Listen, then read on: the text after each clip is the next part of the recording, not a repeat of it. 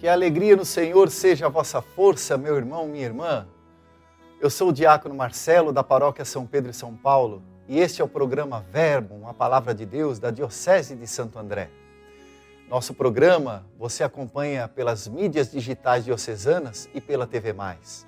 Nesta quarta-feira, dia 29 de novembro, estamos na 34 semana do tempo comum, finalzinho do nosso ano litúrgico.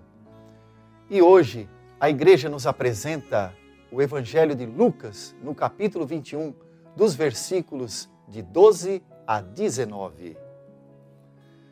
Naquele tempo, disse Jesus aos seus discípulos: Antes que essas coisas aconteçam, eles prenderão vocês, os perseguirão, os levarão para as sinagogas e cadeias, os conduzirão à presença de reis e governadores por causa do meu nome isto acontecerá para que vocês deem testemunho.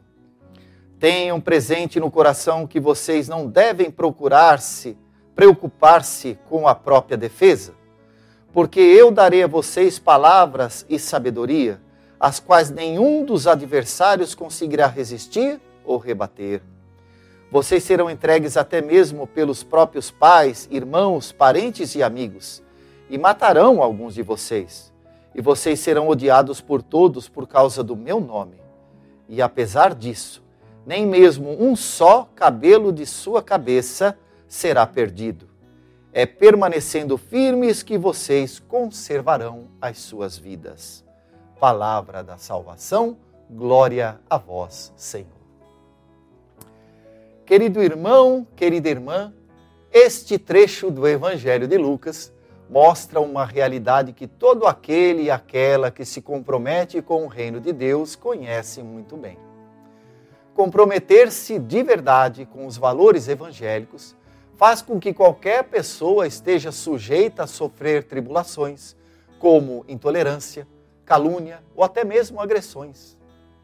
A mensagem de esperança que Jesus nos dá no dia de hoje é a certeza de que vale a pena nos mantermos firmes na fé e nos valores cristãos. Nós sabemos que nem sempre é tranquilo defender esses valores em nossa sociedade que, infelizmente, está impregnada por uma cultura de morte, como já nos alertava São João Paulo II. Quantas vezes fomos criticados por defender a vida em todos os seus aspectos, sobretudo recentemente com o julgamento da lei do aborto? Quantas vezes nos julgaram por defender o combate à fome, por apoiar as minorias e os marginalizados. Quantas vezes nos chamaram de retrógrados e fundamentalistas e etc. Mas, no versículo 19, Jesus diz para cada um de nós hoje: é permanecendo firmes que vocês conservarão as suas vidas. Portanto, as perguntas que nós devemos fazer para nós mesmos são duas.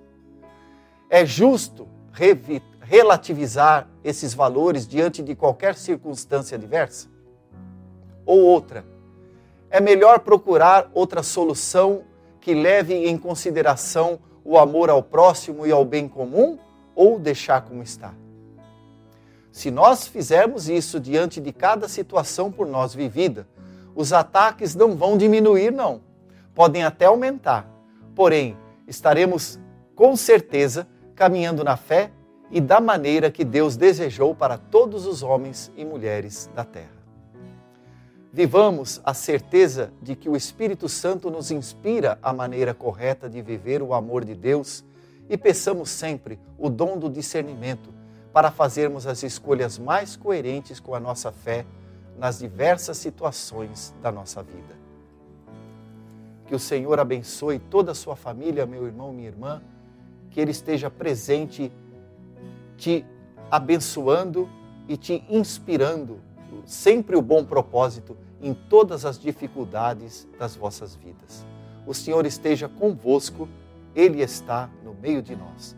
Abençoe-vos o Deus Todo-Poderoso, o Pai e o Filho e o Espírito Santo. Amém.